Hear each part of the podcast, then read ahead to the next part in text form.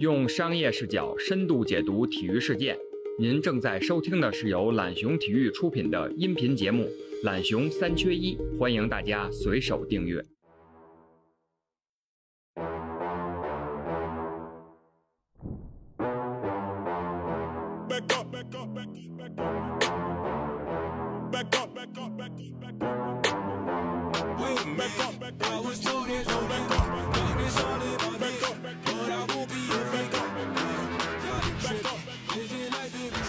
大家好，欢迎来到本期的懒熊三缺一，我是今天的主持周文寸。今天月哥和呃小彤姐正好他们人不在这边，也是因为跟北京的疫情也有些关系嘛。然后呢，最近也是因为有些调整，所以有段时间没有跟大家呃见面了。那本期的节目呢，我们的主要的核心是跟那个复赛有关系的，因为到了六月份。等于是复赛进入了一个新的阶段，大家如果有关心的，也应该已经看到了，从德甲复赛到现在，呃，一个月的时间吧，其他的足球联赛都已经陆续进入了复赛的节奏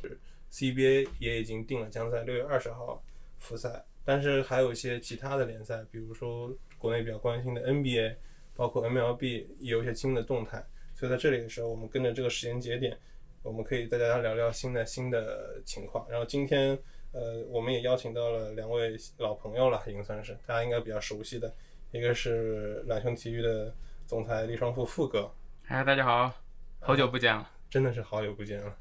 然后还有一位就是我的同事，呃，庄坤潮，潮哥，嗯，大家好，嗯，两位最近有没有看一些关于复赛的比赛？你们有没有看到那个，特别是吴磊的比赛？吴磊的那个表现真的还挺好的啊。嗯，我主要是看了一下。德甲刚复赛的那一两轮，还有啊西甲刚复赛一两轮吧，感觉上空场确实对整个比赛氛围跟球员状态会是有一点影响，但其实也还好。我我没有看直播啊，因为都是晚上，然后更多的是看了一些这个呃后面的新闻，包括集锦。确实吴磊这个还挺振奋的，在这么一个节点上，就愈发让我们觉得我们应该有更多的中国人在那踢球就好了。而且吴磊这件事儿，他还有一个另外一个核心点，是因为他之前他曾经是得过新冠，但是他后面是痊愈了。痊愈之后发现，其实对于球员的运动状态啊，影响其实还好，真是因人而异的。因为之前一开始不了解的时候呢，我们有各种那个猜测啊，各种传闻说会不会影响球员的职业生涯。从一开始记得很清楚是戈贝尔吧，当时传出来之后有各种猜猜测，甚至是说会不会对职业生涯的整体有影响。所以你就看到，这就是复赛的一个力量。等复赛出来之后，所有的流言蜚语，所有的心里这种猜疑，都会因为一个进球，一九十分钟的表现去改变它。那吴磊昨天，昨天又出场了，然后踢满了，基本上踢满了全场。然后西班牙人复赛两场拿了四分，在保级路上的话，其实形势比之前是有些好转，占据一些主动。嗯，我觉得从意义上来讲，就像你说的一样，因为。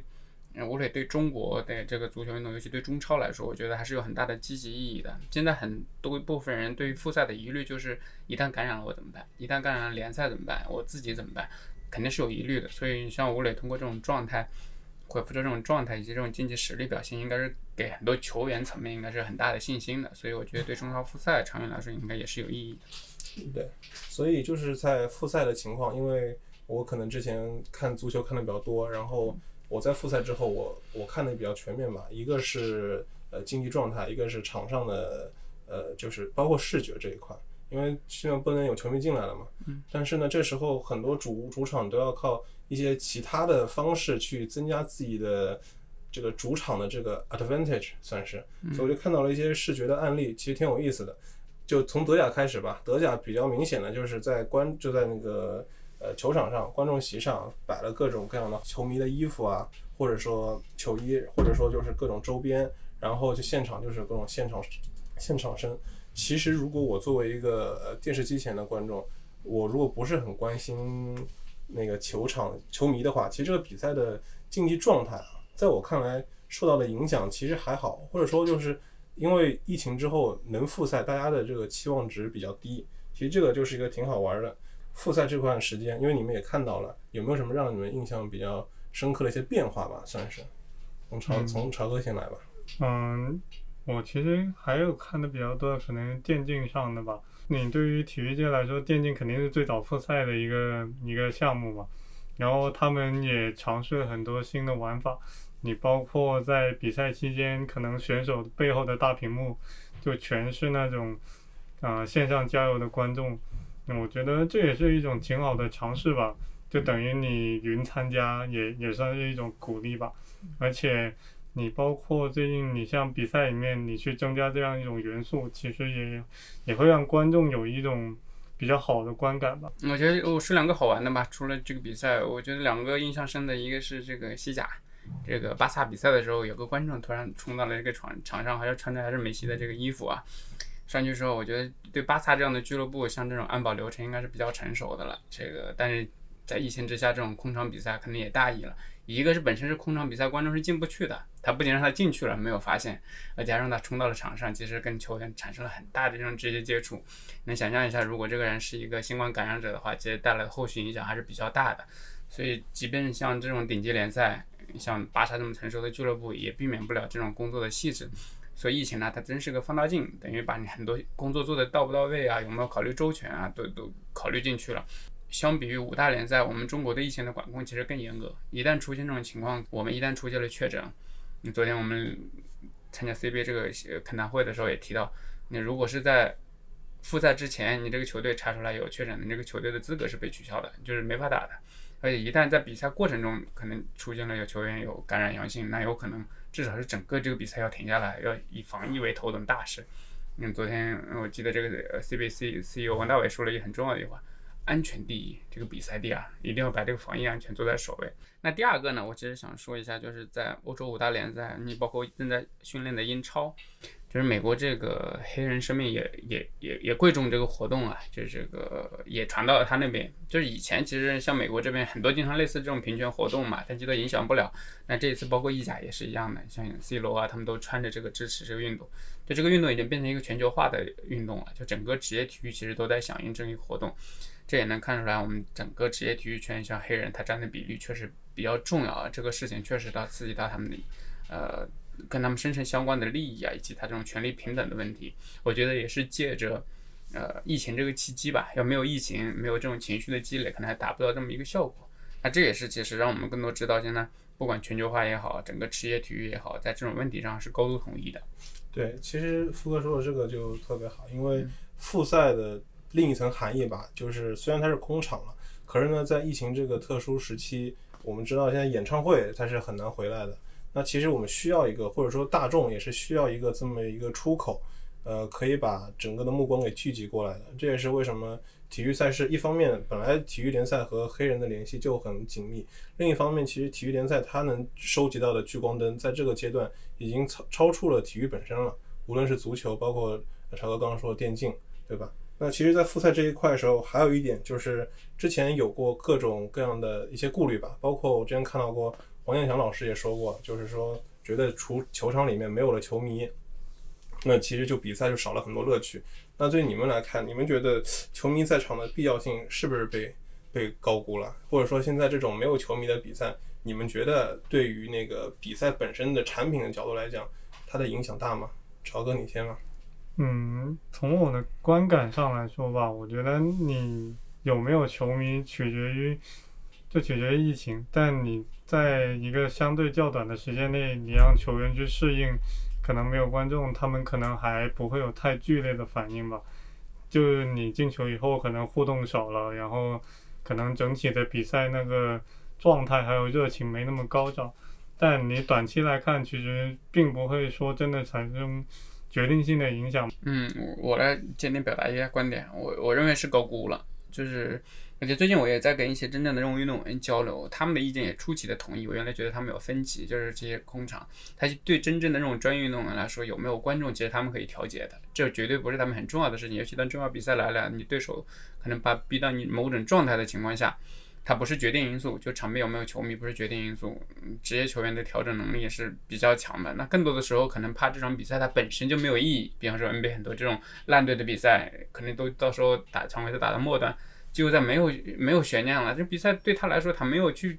动力就没有了。就如果是他本身要要争个季后赛席位，就差一场半场的，那他就会全力以赴。所以我觉得在这点上肯定是高估了。那另外一点呢，其实呃，就跟坤潮说的一样嘛，就是你必须接受这个现实，你你再去对比说没有观众之后比赛质量下降啊，我觉得可能是把之前。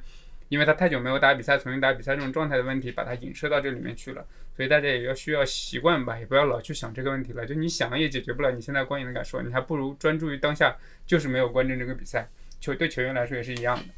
嗯，其实就对于球迷来说吧，就是要换一种交互的方式。以前呢会去现场看，去现场支持。那我们作为我们在国内嘛，看 CBA 或中超，但是其实对于我们来说，看五大联赛的区别其实并不大。对吧？其实就是，其实就是这么一个情况。但是要说 CBA，那真的是眼下实实在在的影响。潮哥，你是广东球迷，你要是今年本来广东有很多有很大机会夺冠，你你搞不好还要去现场看的。但你现在是肯定看不了了，对吧？那你对于现在即将复赛的 CBA，你作为一个球迷来说，你你下一步你比较关注的点在哪里呢？嗯，我觉得吧，如果是从球迷的角度，其实你到不到现场。你不会改变你支持球队的立场吧？我最关注的还是他们停赛了将近四个月吧，他们到底状态怎么样？然后你的整体的比赛的那个水平会不会下降？我比较关心的会是这一点。嗯，呃，我觉得这里有一个特别有意思的观察是在哪呢？就是 CBA 它不像 NBA 一样，NBA 这个你看还早着呢，还得到七月三十一号打比赛，还得一个多月的这个时间，中间还有季热身赛什么的，CBA 没有。上来直接就打比赛，一个很重要的原因就是他们就基本训练都没断过，尤其像这种争冠球队，他们其实一直在保持一种嗯状态吧。当然他们可能有自己的调节方式啊，因为确实一直训练三四个月的这个时间很枯燥，这状态是怎么样，到底还要检验。但是好在一点呢，就是专业运动员嘛，也有专业的人带着他们训练，所以我觉得他们状态可能会有一部分的起伏，但我觉得不会像 NBA 球员那样需要很长一段时间的调整期。所以这点上我们还是可以蛮。这也是为什么联盟他们决定马上打比赛的原因，不经过这个，呃，他们肯定客观评价了这个球员的状态，对吧？嗯，其实我觉得啊，咱们聊太多国际足球的，也没有聊身边的联赛有意思。其实 CBA 这一块咱们有很多可以聊的东西，因为 CBA 它做到了做到了一些很有意思的点吧。一个是第一个复赛了，其次就第二点，大家也都知道，因为这个外援的问题，中超和 CBA 都都有一些非战斗减员吧，非战斗性减员，CBA 也有。那潮哥，你对你来说，你觉得今年的冠军的含金量会不会因此就受到了一些受到了打折和影响？嗯，首先，嗯，我觉得不管是 NBA 还是 CBA 嘛，大家在讨论这个问题的时候，都会提到说，就一个冠军的它的含金量到底有多大？但我觉得你不管是缩水赛季，还是说你外援的数量减少，也不影响。其实就所有球队都是在同一个状态下，你去。进行这样一个比赛，那你肯定会有这方面的优势，也会有那方面的劣势。我觉得你不能说，啊，因为今年赛程短，这个冠军的含金量就不高了。我觉得任何不任何职业联赛，你想要拿到一个冠军，都是都是需要付出很大的努力的吧。我觉得你不能因为疫情或因为种种原因就去否定一个球队他的努力程度。嗯嗯，我看法可能稍稍微不一样一点啊，就是首先大面上我是认可昆潮的观点的，就是那大家都是公平的，赛制是公平的，但事情没有说，也而且大家都最后统一通过了嘛，嗯嗯，既然这种赛制呢，它大家至少是认可的，但在这种赛制之下，我们要对比之前那些赛制的话，确实我唯一的一个遗憾啊，就在 CBA 这个赛制上，它在十二进八是吧？在八进四的时候选择了单场淘汰赛，其他都是四场。那单场淘汰赛的风险，我们看了这么多 NCAA 比赛，我们能够有感觉的，它的偶然性是比较高的。所以我觉得今年有很大可能出现黑八、黑七、黑六、黑五，肯定就不用说了啊。因为一场比赛它不能体现绝对的实力，它跟你的主将核心如果出现状态不好，你怎么投都投不进，就跟那年火箭打勇士一样，嗯，连续二十七次出手都投不进球，那你这个到手的胜利他怎么都得丢。所以它一旦出现这种偶然性呢，它会让这种，嗯，真正的这个前面的这种球队啊，它这种实力体现不出来，因为原来是基于这种经验也好，主场优势，现在这些都没了，那让这个偶然性会更大。嗯，所以我觉得从我的角度来讲，我觉得唯一可能压缩，我要是管呃决策者，我会压缩一下常规赛的赛程，适当缩短个两到三场，然后把这个至少把八进四的也变成三三局两胜制，至少能把这种偶然性啊打三场赢两场，至少你就像原来的决赛、半决赛跟决赛一样。你就能够让人信服一点。嗯，当然，作为联赛来说，可能就增加了这种它的悬念性。让让这种，尤其现在我觉得处于六第六到第十二名这种球队来说，应该是对自己夺冠这种希望大增，他们这种复赛这种热情就会强很多，啊、有利有弊吧。但是我觉得从真正这个一个赛制上来讲，因为我觉得在常规赛打到最后那两轮的时候，可能会没有什么悬念，会没有什么意思了，很多这种烂的比赛啊，嗯，没有意义。那但是当然我也我也明白了，因为你要保证公平嘛。我觉得 CBA 它就是出于这么一个决定，一个是保证比赛的这种公平性，能让它这个大家都打同样的比赛，最后都打完。然后其实分两个赛区呢，也让它时间上可控，就是能带对它，因为要不然你可能少打几场之后，你又要提前涉及到交换场地啊、换换比赛啊，就会很麻烦。尤其如果涉及到你这个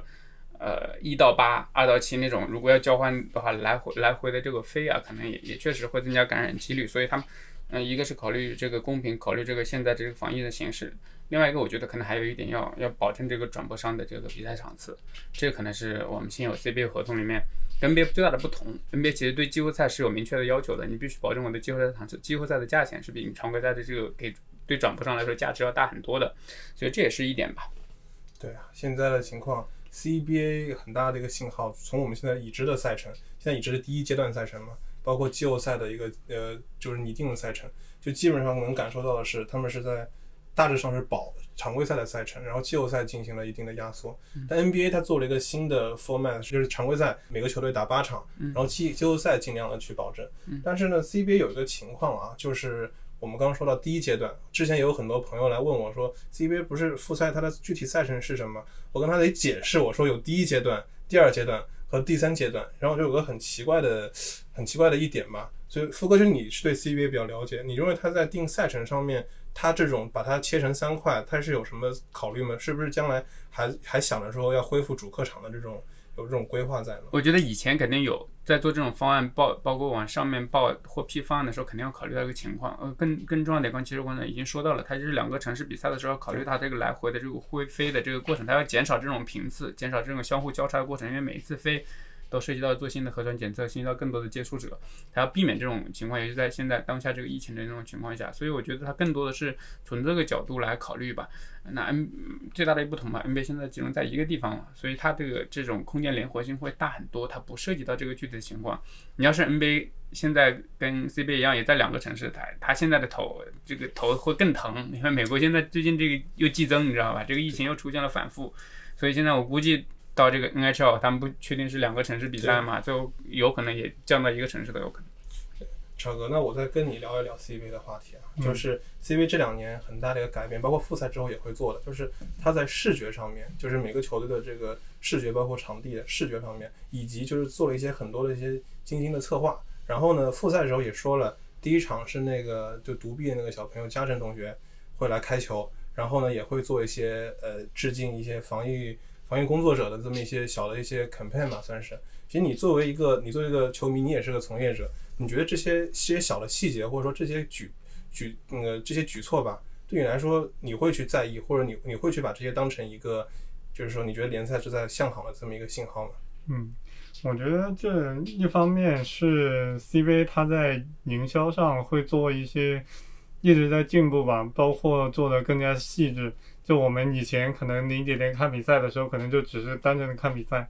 可能你也不会关注场上场下的事情。但我觉得就最近这一两年，特别是提出了二点零以后，我们去关注更加关注场下的事情，包括你邀请那个独臂少年，或者说你去致敬防疫，一方面是表明你一个联赛的态度吧，另一方面也是增加了很多那种宣传点吧。就比如你如果说白了，如果只是比赛的话，你单纯想要破圈其实是挺难的。但你利用一些社会事件或一些比较受关注的热点，你去做一个啊、引用还有报道的话，其实破圈的可能性还是挺大的。嗯对这个事件其实挺有意思。你看，真正引爆这个事件，我觉得这个它最初是在两抖音跟快手上面火嘛，然后真正的我我观察到第一个引爆点就是库里开始参与到这里面，通过他的微博开始找他什么的，然后很迅速的引爆这些话题。那我下次希望咱们能不能这个我们的 CBA 球员主动去发现他，给他去有一个互动啊，不用借助一个外力。所以那我觉得 CBA 公司这块做的挺快的，就迅速带着带着他去参观宏远啊，然后让他去开球啊，这都是特别好的故事。在这个时间节点，我觉得体育带来这种正能量啊，因为它体育本身要附加更多这种故事上，就像坤超说的，嗯故事对媒体来说是很有传播价值的。你只是光看巴巴的比赛，因为我们知道我们的球员现在还不是那么擅长表达，做的很多事情呢，其实还不那么有故事出来，或者有不好故事表达不出来。或者有好故事，我们的媒体没有去挖掘出来，这方面我觉得通过这一个可以更加强吧。福哥要说这个球员表达，那 NBA 的球员可就是太能表达了。哎，对我们 CBA 现在的情况已经好起来了，可是呢，就是最就是 NBA 是很早提复赛，然后他他之前不是我记得不是出过一个官宣的一个消息吗？为什么怎么现在是还没有官宣是吗？其实我们说的一开始可能啊、都说官宣嘛，其实 NBA 没有通过它的官方渠道去报一个啊、比复赛的方案，他们现在通过的都是一种预案，就类似于我的联盟还有球员工会已经通通过了一个复赛的框架，但框架里面肯定还有很多细节你需要去去调整、去协商。协商完以后，你还得通过啊、球员工会的同意，大家劳方跟资方都达成协议了，我们去写一份补充的协议，放到现有的劳资劳资协议里面去，然后你 NBA 才可以说我现在这个复复赛的整个方案就基本定下来了。然后现在牵涉到的一个问题就是以欧文为首吧，他提出的一很多几个论点，然后得到部分球员的支持，所以又多了一个球员同盟。那你现在肯定就是联盟跟球员工会的工作就更多了，你需要去沟通这部分球员，先了解需求，然后看怎么解决问题。我觉得是现在 NBA 遇到复赛遇到比较大的一个阻碍，就是他先他得做额外的工作。嗯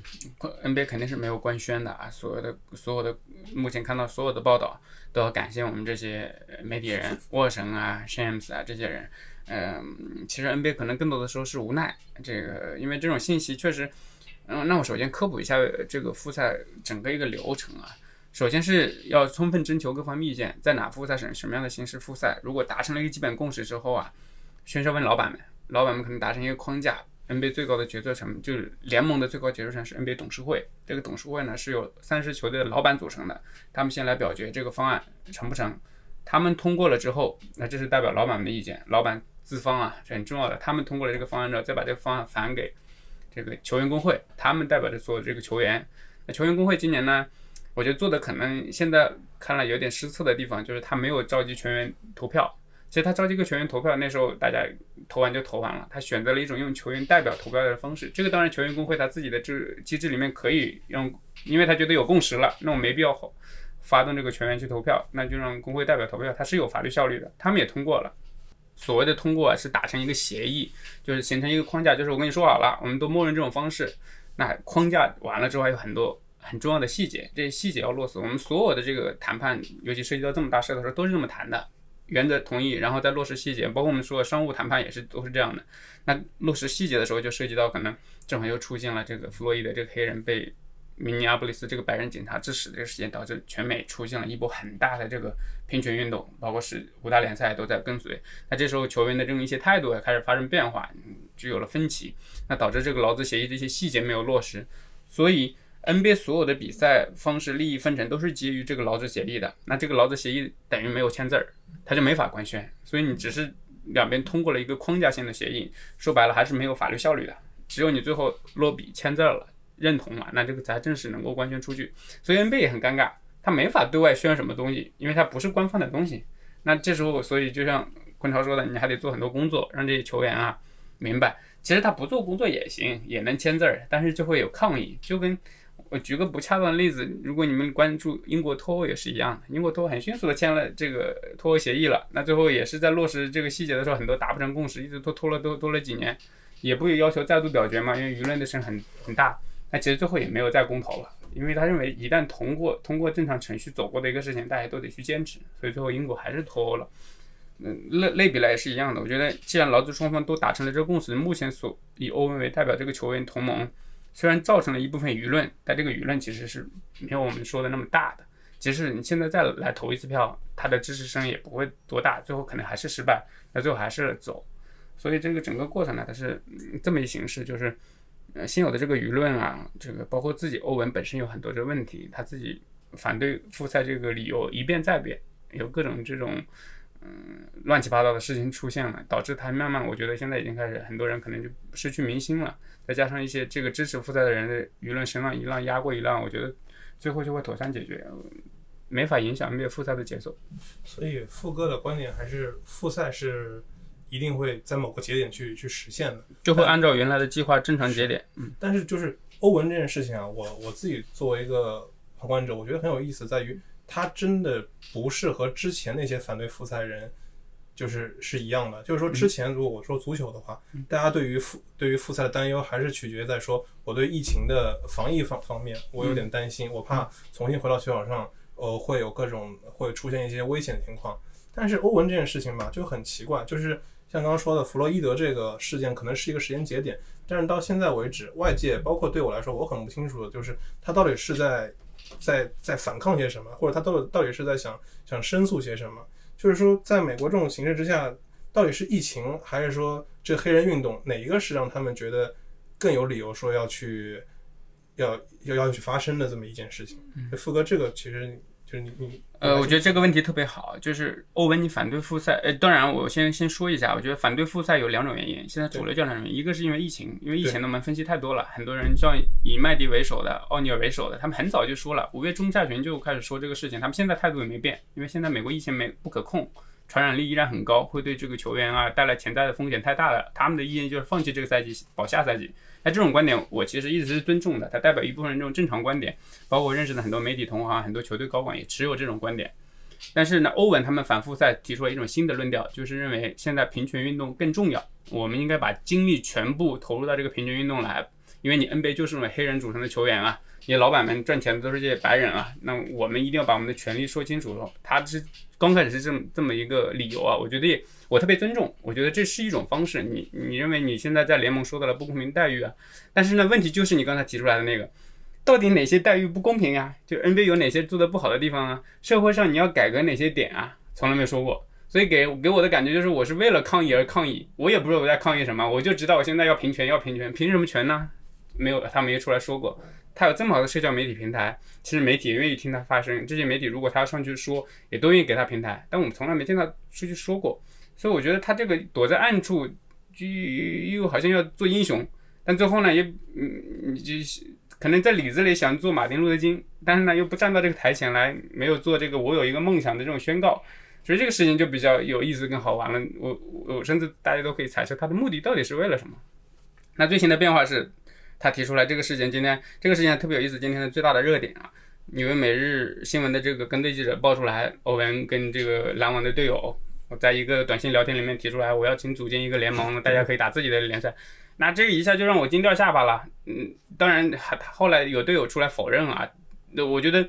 不管是这个纽约每日新闻的报道，还是一个队友的这个否认，其实都不是核心当事人。我觉得欧文，你认为你没在干这个事情，你出来否认就好了。恰恰我认为你不出来否认，就证明这个事是是是存在的。或者你认为这个我没必要去来否认的，用一个队友来听你说这么一句话，我觉得是有失公允的。而且从我得到的信息来看啊。我觉得这个事儿，我愿意相信欧文是干了这么一个事情的。如果如果基于我们认为他真在干这么一个事情的话，那我就更觉得不可理解了。你刚才说的理由是你认为应该不打比赛，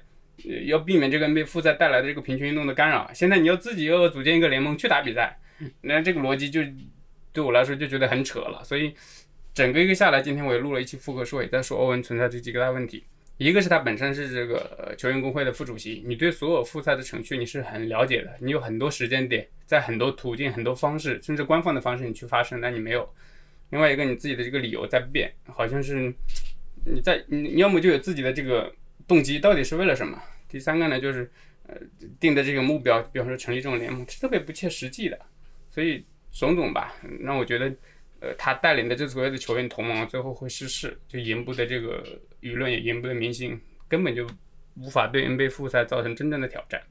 是啊，现在就是欧文，他这个新闻发酵了有好几天了，包括湖人的霍华德也开始也出来接受过 CNN 采访，也提到过说他可能也因为平权运动，想就甚至说决定放弃这个赛季，本来是有很大机会夺冠的。那朝哥，其实对于你来说，因为你是湖人球迷，这赛季你也知道湖人夺冠的概率是比前几个赛季高很多的，对吧？那你就是你，当你听到欧文就是他这一连串的这么一一系列新闻的时候，你是有什么样的一个体验呢？包括你对于 NBA 复赛，你是在一个什么样的立场上？其实我觉得欧文这个事情吧，他主要是他一直没有一个很明确的一个目的吧，因为你看到他的理由一直在变，但他的核心就是他不想 NBA 复赛。但你如果只是表达你一方的观点，那可以；但你如果立场一直在变的话，其实整体那个说服力是不够的。但你也你也你也得承认，就他提出这些观点以后，有部分球员肯定他他是会有动摇的嘛。然后。但我觉得你 NBA 如果复赛，你到最后如果这些球员真的都不打，其实我觉得你毕竟想打的还是大多数嘛，他复赛还是不会有太大的影响。那你再回到球队层面，他们如果都愿意去争这个季后赛或者争这个冠军的话，我觉得他们可能也会把心思专专注于比赛上嘛，也不会说再去讨论欧文这个事情怎么怎么样。嗯。就你要说这个啊，我觉得突然聊了 NBA 不聊詹姆斯好像不太现实。包括现在欧文和詹姆斯也有之前也是队友，然后包括詹姆斯这一点，我特别想聊的是什么呢？就是这次弗洛伊德事情出来之后，我们看到很多球员都上街抗议去了，包括他们自己主动站到了聚光灯下，站到了成为了焦点。可是詹姆斯，你觉得他在就是黑人运动这件事中，他扮演是个什么样的角色？詹姆斯之前甚至受到了一些骂声，就你能不能给我们大概？呃，科普一下詹姆斯在这段时间他到底干了哪些事儿？对，其实这件事情出来以后，詹姆斯的发生还是比较早的。他通过他的社交媒体就不停的去表达自己的观点。库里应该是最早的一个引爆人，对吧？对。然后去表达自己的观点，然后最近其实你你可以看他整个运动下来，他是一直持续性的，他没有停止过他的一些表态。但可能有的有的球迷可能就会觉得，啊，你只是在网上表态。但其他球员是真的去加入到抗议的人群里面去，啊，去奔走、去呼吁什么的，然后就会有点指责詹姆斯，就可能只是躲在背后。但我想说的一点，其实你要真的去仔细看詹姆斯整个整个的一个他对于平权运动的理解上，我觉得他有点像想从根本上去解决这个问题。他一方面在呼吁嘛，提高人家大家的意识，一方面他也在为黑人的。啊，教育、就业，他还有包括投票权，他一直在做一些很多的事情，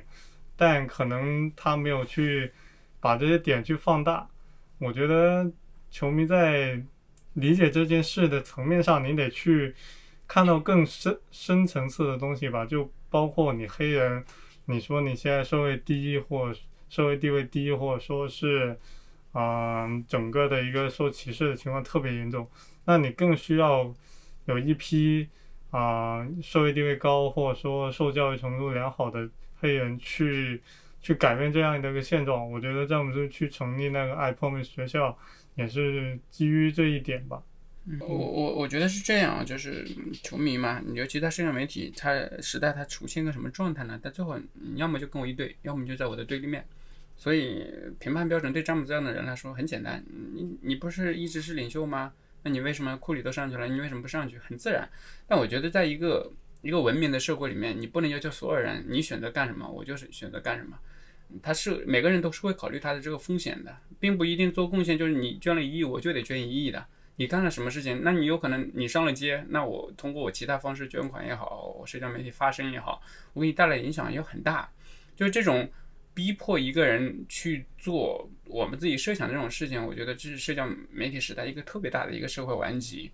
嗯，那当然说有没有说说的有没有道理？那有，他那他是为了考虑他自己、他的家人会带来这种影响。你当年他的这种豪宅可能被喷这种种族歧视，你们经历过吗？他都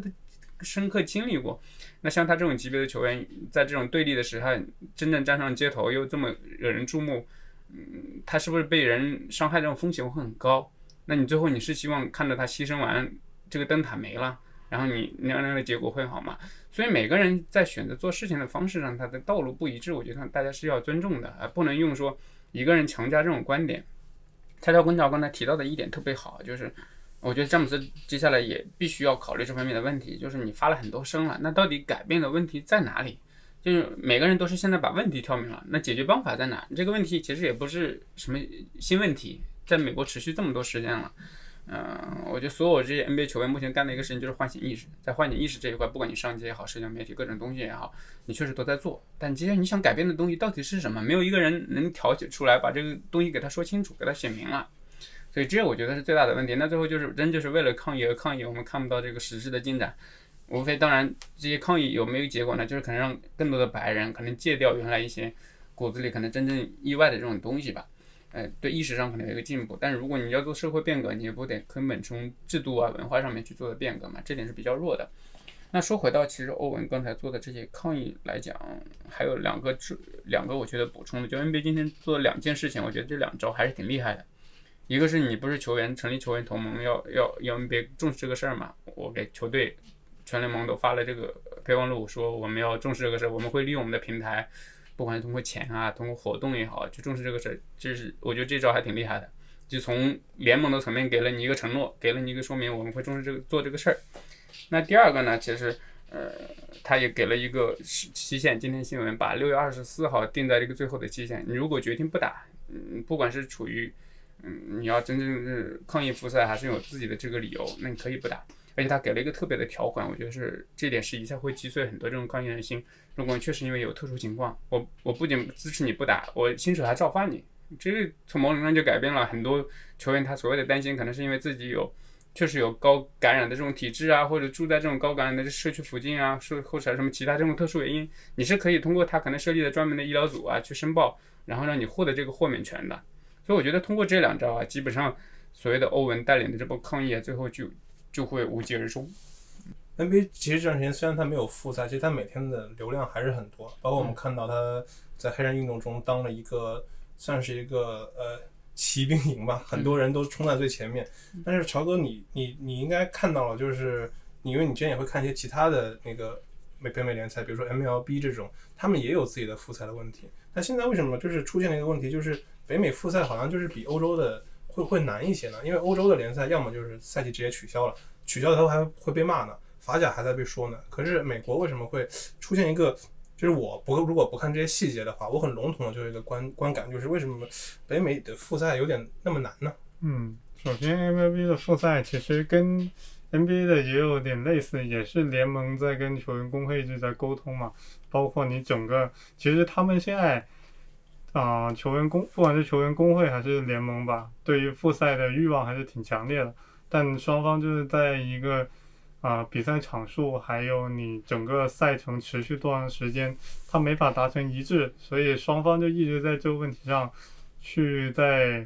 啊有点有点像扯皮吧。但我觉得北美北美联赛主要是它的复赛基本上都会牵涉到。牵涉到可能老板这边很快就同意了一个方案，但你跟球员工会的沟通上，就需要很很长的一段时间去来回抠一些细节吧。我觉得这是他们跟欧洲联赛可能比较大的一个区别。嗯，一个是我觉得疫情，疫情当然整体欧美其实都整体差不多，但是美国这个疫情的这种控制啊，因为。特朗普政这个政府，他之前对比方说对戴口罩与否这种东西的摇摆啊，导致现在他疫情不可控。其实民众现在对于疫情是没有统一的认知的。我大部分美国朋友朋友，跟他们去沟通，他们现在出去吃饭，餐馆里没人戴口罩，都是正常的坐在那一起，所以导致现在美国这个数字居高不下。你去看海滩，大批大批的人，他对这个东西的意识一开始就被政府原来的那波宣传，就说这不重要，这是自食率也没那么高，感染了我也无所谓，去治疗就好了。反正公费医疗啊什么这些这些问题给他解决了，所以整个这方面的意识肯定是美国要比欧洲弱很多的。欧洲的民众至少对这方面有很强的一个认知，我觉得这是点。第二点呢，就是这个呃劳资的这种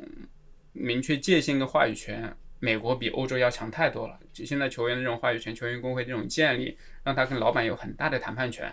呃，这时候作为一个商业联盟呢，其实都是以利益为出发嘛，那大家把利益谈妥了。就好了，其实也简单，就像你说的，为什么老板们很迅速能通过？知道你不打不打损失的东西太多了，工会也同意。但是在一个民主的国家呢，你就会有很多人的事情都得要照顾到，你希望能够都能让大家都能理解这么一个决定，所以这这是第二个原因。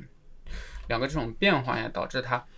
导致它这个在美国看起来复赛会比较难吧，而且美国相对来说。它还是更科学一些的，包括这种训练要多久啊，要要要恢复多长时间啊什么的，它都有一个很详细的这种步骤。嗯，那其实英超也是一样的，在这种更商业化的联盟，它对每一步都怎么做，利益怎么分配都谈得很清楚。所以英超的复赛其实也没有想象那么容易。你看做了多少人的这个新冠筛查了，不过很快就要复赛了，对吧？英超复赛的逻辑是，呃，首先获得了政府的批准嘛，然后再去跟球员做工作。其实就是这么一个状态。其实像福哥刚刚说的，有一点就很有意思，就是戴口罩这件事儿，其实很多时候就是个意识形态的问题。咱们有，比如说在中国，你要纹身，你就是接受不了；但在国外就是没事儿。但是在中，在中国戴口罩这是应该的，在国外他就有这个意识，说是你有病了才戴口罩。你有时候吧，你这个怎么去跟他们讲都没用。其实，在复赛这件事情上，其实有时候也是一个凸显意识形态的这么一个问题，就是我们。做这个两球三缺也是希望去透过现象看本质嘛。我们看到 CBA 和中超的复赛，其实第一要素永远都是防疫工作。就 CBA 也是，就是你看他今天六月二十号能复赛，他之前做出了很多努力，都是在疫情这一块。但是在国外呢，可能这特别是 NBA 或者英国也是，就是欧欧洲也是，就是球员是很大的有一一一块的一个驱驱动吧，算是球员的意见，他们的呃举动都会影响复赛的进度。那其实我现在很想聊的就是，因为对于没有复赛的联赛，包括 NBA，富哥是比较看好是一定能复赛的，就就在就是按照他原计划复赛。那朝哥，你觉得有没有可能 NBA 会会那个会取消呢赛？因为时间是越来越紧了。包括你觉得如果就是 NBA 或者 MLB 如果赛季取消的话，你觉得对于联赛它的影响？我们都知道经济层面会有很多影响，那你觉得有哪些其他方面的影响是你觉得大家会暂时被忽视？嗯，首先我觉得 NBA，你说他要真的真的取消这一个赛季，其实特别不现实。就包括这个结果是联盟老板跟球员都无法接受，而且他们的所带来的后果，他们都不一定能承受得起。而且整其其实 NBA 整体来说，它的复赛形式还是比较好的。那你 MLB，MLB 之前也也已经签过协议了，就不管这个这个赛季。从现在老啊总裁的表态也是百分百会打，就只是在某个时间节点而已。所以我觉得你现在去讨论他会不会真的取消，我觉得还还早。毕竟你现在看所有的报道，单是这笔经济账你已经算不过来了。那复赛复赛目前来看，不是四大联盟，美国的四大联盟是不会被取消。但是有一种情况是，是是可能的，但是这可能性不高啊，因为你对比复赛的德甲、西甲，这个还有这个意甲也好，它其实，在比赛中，在比赛过程中出现这种确诊的，目前还没有一例，对吧？对，这个过程这是很重要的一个信息点。就一旦你开始全部筛查完了之后，开始比赛没有出现感染，这是很重要的一点。但是 NBA 这种东西，这么多人聚集近一千六百人、两千人这种这样的场地里面。一旦出现了这种情况，它其实比这种德甲、意甲那些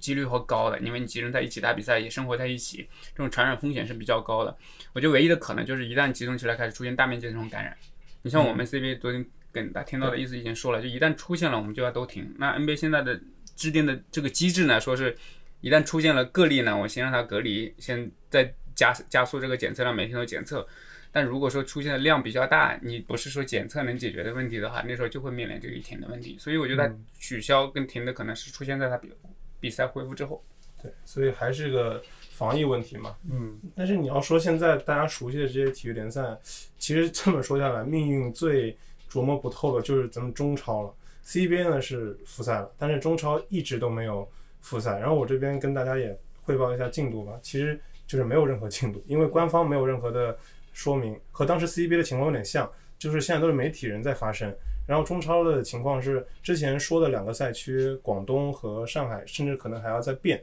也是跟那个疫情形势有关嘛。因为最近北京这边又爆发了一个新的一个小爆发吧，算是。但是呢，对于其他的会不会有影响，包括影响在哪里都不清楚。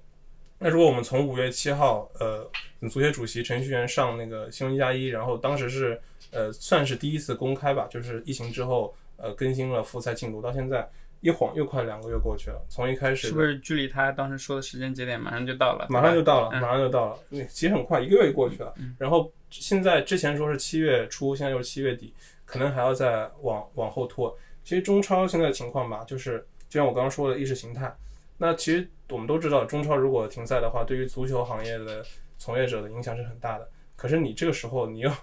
跟电影行业的从业者一比，你又小巫见大巫了。其实就是中超，就是说中国的体育联赛在疫情之下的一个生存状态，就是这样。有时候你说受重视吧，都不是那个最受重视或者被讨论最多的。那其实我这边就是超哥，你觉得中超现在就据你所了解或者你自己的观感，你觉得中超复赛的这个情况，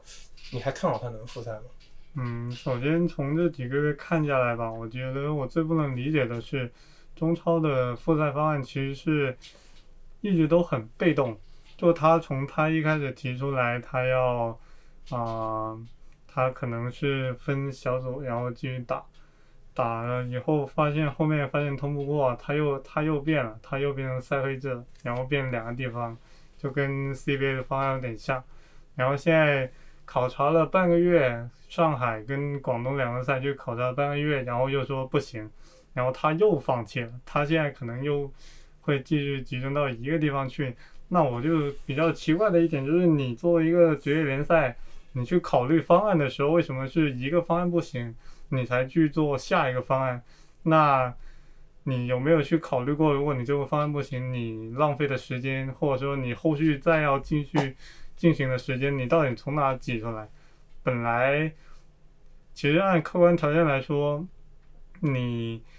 包括有有亚冠，就假设还有亚冠其他的任务的话，你一个职业联赛你去排赛程，其实很麻烦的一件事情。但你居然没有备用的方案，你只是说我这个方案不行了，我就去想新的，然后再再走一轮审批的流程，这整一个就是特别浪费时间的一个做法吧，我觉得。所以我就。觉得一一个观感是特别乱，另一个方，另一个观感就是他们可能在整个准备的细致程度上，确实没有 CBA 做的好。这也是为什么 CBA 现在都已经复赛了，中超连复赛的那个整个影子都没有。嗯，我觉得中超的问题，我整理一下，呃，整理一下大概三个问题。一个是前瞻决策的问题，这个我在最早一一我们讨论复赛的时候，一期懒熊三缺里面提到了。我当时就对中超要打主客场这个事情特别不理解。我当时我还问你们，我说是不是因为觉得在露天条件下是不是就就好一点？你在这种 你对你在这种情况下，你要在全中国各地飞来飞去，你由此带来这种风险，我是非常大的。这所以我觉得刚开始不管出于什么目的嘛，而且在空场的情况下，你其实没有主场优势可言，对这种方便性也也也不好。而且本身我们这种接待能力啊，嗯，这种酒店的这种疫情管控啊就比较弱，所以一开始这种前瞻决策啊，在制定这种方案的时候就犯了一个比较大的这种错误。我觉得这这这是这是必须要反思的。第二个呢，就是呃工作做的不够细致，就是坤潮说的这个一点，你的方案太少了，你给报批的时候你肯定是有 A、B、C、D 多种方案供人选择，你这样你才能推进好一点。因为你每报一个方案再来改再来改。一旦出现一次往返的折腾，这个流程就会特别漫长。嗯，审批的这个流程特别漫长，所以我觉得工作做得不够细致。第三点呢，我也觉得说，到目前为止，除了程序员那一次的这个电视采访，我们没有看到任何官方的一些声音啊，甚至我知道很多这种记者打听消息，我也不知道他们什么渠道途径啊，嗯。我我们 C 位我们能知道的，他们这种管理层也好，媒体也好，是一直在做媒体沟通的。他会让你知道为什么这么做决策，哪怕有时候他不发声，但是他通过一些途径让媒体把这个消息啊、设想方案发出去，他其实能给人一种希望或者能营造一种舆论的。所以这时候在这种节点上，我觉得媒体的重要性还是挺大的。那中超我们之前也聊过很多次中超这个问题，他跟媒体沟通一直会比较弱，然后这种消小道消息传的时候也没有一个正规的声音出来。就不知道谁在管这个事情，好像也不在乎。你说你的，我说我的，这个联赛好像就是我们说了算，到时候一批过了，我我说办就办。就他跟这个球迷是严重脱节的，跟舆论也是脱节。所以我不知道你们真正像你还是铁杆的申花球迷，其实好像到了一点，我也不知道什么时候能办了。反正好像管的也不是掌控的那种节奏。所以这三大问题呢，导致于中超处于这种。好像可有可无，很激烈这种感觉，然后甚至给我的感觉就是，反正这个赛场我还可以说嘛，其实已经说到一个 很很就是讲可，你至少对比 CBA 这个方案，你都不你不具备一套完整的说服力的这种方案了，那最后你是不是临时就打几场比赛，甚至搞个什么就结束了？那很有可能。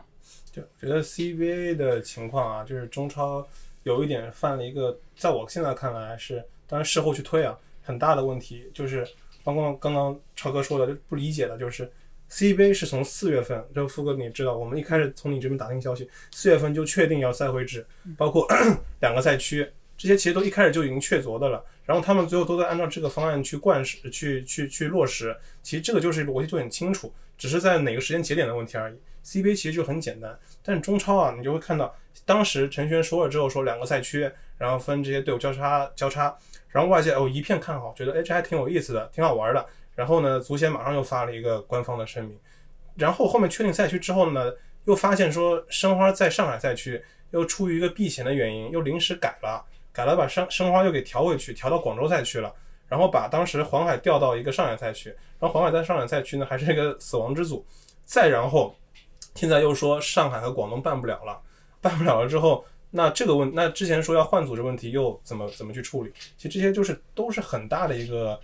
就是很让人琢磨不透的一个情况。那到底就是为什么大家会觉得中超到现在都就已经搞了心累了，真的是心累了。然后刚刚福哥说的有一点就挺好了，就是特别好，就是。你比如说，我们看 NBA 的时候，他如果官方没有声音的话，我们看一些沃神的，包括 Shams 他们的消息，其实就等于是一个民间的官方，它有一定的呃权威度。然后呢，看欧洲足球的时候，你看 BBC 的或者队报的、天空体育的，他们都有个权威等级。当然，在中超，其实这位这问题 CBA 这两年有点好转了，但是也还是有，就是中国这个媒体的这个渠道啊，这个民间传权威这一块一直都做的不是特别的好。CBA 这块就我们我们我们之前我们两雄其实一直在做这一块的工作，但是我们在 CBA 这一块的时候呢，也也出现过各种拿到消息之后一种判断。其实这一点，其实富哥我想跟你讨教一下，就是说我们作为我们我们现在生活在中国的媒体，我们作为媒体去怎么去在民间或者说因为我们不是官方嘛，在通过这种判断去做到一个相对的权威呢？呃，我觉得没有权威的，其实包括你你说你包括沃神啊、ESPN 的记者啊、Shams 他们拿料的时候。一个是你要建立那种靠谱的这种渠道，嗯，我觉得对媒体来说，肯定你不要作为一个被利用的工具了。你包括今天这个也是嘛，当欧文这个消息出来的时候，很多人说这个，呃，纽约每日新闻这个记者是不是收了人的这个指使，要玷污欧文的这个名声？有这个可能。现在很多你不管球员用，球队也用，在涉及到一些负面的时候，英文叫 narrative，我谁把这个掌握这个故事的主动权是什么样的，去讲出去。所以这些年你会看到有很多专门服务球员的，像球员论坛网啊，这个这种这种网站出来，就专门给球员发声的，不曲解你的意思，代表你真实的这种心态出来。就大家怎么去掌握好这个舆论还是很重要的。那在这个时候，作为一个媒体来说，嗯，你一定要判断清楚，就不要被人利用了，不管是联盟机构也好，球员也好。然后你你你始终想着你要得到一个最准确的一个判断。那另外第二点呢，就是在。像这种复赛防疫这种事情面前，是之前从来没见过这种特殊情况啊！我觉得很多时候要抱有善意。你包括像 CBA 这个复赛方案一样，要是我，我刚才说了，表达我的观点，我可能不会这么做。但是你得理解他一个决策层，他为什么做这么一个呃决策，它核心点是出发点在哪？你得有它一个换位思考的一个过程。因为疫情之下没有完美方案，没有一个百分百全能方案，它每个人肯势必要某些机构要做一些妥协，甚至做一些牺牲的。单方面的利益，那在这种情况下，其实一切是为了这种大局，只有这样你才能走出这个困局，要不然你每个人一个想法，每个人一个想法，那最后就是四排几散了。对，其实今天我们把每个联赛的复赛的情况都已经聊得很透了，其实就是就我们最后结尾落在一个哪？落在一个比较大的问题上，就是从朝哥你先来，就是当在未来有一天疫情就不再是问题了，所有的联赛都能恢复到正常的运作了，那你觉得到时候的体育世界？能从这段非常时期中学到哪些？然后哪些东西会得以延续呢？嗯，首先我觉得你这一次疫情，你就看，其实给了这些联盟一个审视自己机会吧。包括你在之后所有的应急预案，你都会基于这些疫情做了一个升级。那这方面的经验是很宝贵的。你也可以日后如果。再出现类似的情况，你可能不会像现在那样就完全不知道该该干嘛，或者说该怎么应对嘛，这是一方面。然后另一方面，包括你到了场馆里头，你怎么去控制整个一个人流，然后啊，球队球员跟观众球迷到底该怎么互动，或者说以怎么样一种更加安全还有不损害整个。那个观感的情况下，你去做一个互动，我觉得这都是他们可以思考的一个问题吧。包括把整个一个产品做得更加好看的同时，也可能做得更加安全吧。我觉得从大的层面来讲，疫情之后对这些职业体育，尤其是欧洲五大联赛以及北美的这些联赛们，最大的影响就是，我觉得原来有这种炮太虚虚虚虚高了，就是这种所谓的欣欣向荣的景象虚高了，导致于其实他忽忽视了很多刚才坤少提到的所有这些呃一些基础工作的这个建设啊，一些这种应包括一些应急预案啊，甚至包括一些其他方方面面的事情，可以有更多的这种完善吧。然后我觉得挺好的，把原来这种。嗯，虚无缥缈他可能压压到一个正常的节奏来，其实让这种投投入也好啊，让这种呃正常回归正常，回归一个正常节奏，这个体育可能才能回到它体育该有的样子。那我其实重点想说的是中超跟 CBA 啊，呃，对比欧洲的五大联赛，对比 NBA 来反来看，你会发现国内就会很被动一些，它所有的这些规则，嗯，是因为它的不完善，它没有一个有章可依的地方。很多时候都要临时去沟通，去临时去想，去协调。很多时候可能还协调不了，还就是我自己说了算就好了，就是没有这样一个职业联赛，那老板可能还还没有话语权。嗯，中超很多时候老板说我我也才知道这个，就等着你主席说完，陈陈述员主席说完，我才知道你这个决策的。老板他没有参与感，所以这方面我觉得这个问题必须要解决。你要往职业联赛走的话，那 CBA 也是一样，类似这种问题，CBA 的沟通已经做得好很多了。那当你这个比赛打不了，比赛场次要减少的时候，这个薪水怎么来办？而不是想通过什么号召啊、为贡献啊、共战胜难关，有没有一个协议你可以根据的？出现这种传染病这种特殊情况，嗯，该怎么解决？尤其像我们这次的外援的薪水问题，包括很多外国助教的这薪水问题，目前肯定还有很多悬案的。这些问题其实最后都会一个变成一个个的可能官司啊麻烦。如果沟通不好的话，那其实是带来很大的这个工作量。那如果有一份很早的这种协议，甚至你把一个条款放在这个合同里面，其实就把这些问题全部都解决了。所以我觉得。对中超 CBA 来说，也是一个审视自己所有制度、文化、规则的一个挺好的一个时机。经过这个之后，我相信他们会这方面有得到更大的一个加强。对，这个是从那个就是联赛层面，联赛方。然后我觉得还有就是创业层面也是，因为有那个各种生效类的体育科技产品这段时间出来了。然后朝哥，你应该你对这方了了解多少？你觉得这种生效类的东西，你之前有没有尝试过？但这些都比较远嘛，都是国外的。你觉得那些这些概念会在之后得以延续吗？我觉得其实你包括刚刚提到的电竞上，它也会在比赛结束之后，就比如一小局比赛结束后，它现场的那个大屏幕是能把声效放出来的。就比赛期间它不会放。就我觉得其实也是一个比较好的互动嘛。你包括让啊，其实我我我个人感觉是，你包括现场放的声效或人浪之类的东西，都是为现场球员服务的。毕竟你在直播里，其实你你真听不听听不太清楚那个声音，所以我觉得最终还是给球员营造一种氛围吧，也是。嗯，那 CBA 这个我再说一个小的吧。刚才提到科技啊，CBA 这块昨天这个可能会说，我听完之后最大的一个期待是，他提到刚开始可能不会有啊，随着这个比赛进行，他会有一些赞助商去进行一些包场的激活活动，这在以前是不可想象的，因为做了几千人的球迷之后，你很多东西没法做出来。那那这次因为以前正好有这么大一个场地。怎么跟赞助商可能有一些新的玩法，我还蛮期待的。这个其实也是一直我们 CBA 没有特别重视的这一块，在现场这种激活权益，除了那个大广告牌啊什么的。对，如果能有一些新的这种包场玩法，因为我很简单嘛，你看现在我们地铁里面这些年经常时不时有一个什么主题的地铁啊，这种就出来，还感觉还挺酷的，也会挺有想象力的。那种视觉呈现出来，如果做得好的话，应该是也也也别有一番体验。对，就是富哥刚刚说的那个，跟各位观众说一下，是昨天 CBA 有一个线上恳谈会，然后我们参加的时候是王王大为王总自己亲自透露的，就是之前就是有个问题问到，就是怎么去平衡赞助商权益，就透露到说可能复赛之后 CBA 会做一些类似于呃赞助商包场吧，算这种概念的一些 campaign，但是怎么去落实，这其实就包括各位球迷也可以去想一想，这个听众也可以去想一想，怎么会呈现出来会挺有意思的，其实就是体育科技这一块吧。在将来，或者说在疫情之后，很多大家都在去做到了一个思考，然后怎么去落实，这就是一个问题了。所以说，也是今天的节目呢，就差不多到这里就进入尾声了。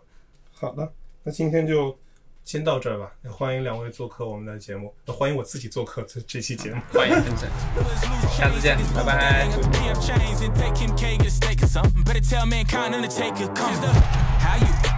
Fine in the right place at the wrong time. Let me slow down, switch the time, and quit hiding.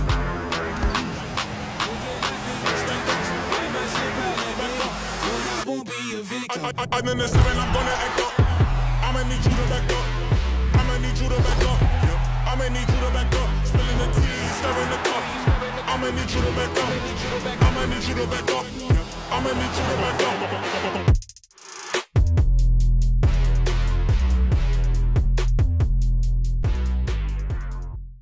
用商业视角深度解读体育事件。您正在收听的是由懒熊体育出品的音频节目《懒熊三缺一》，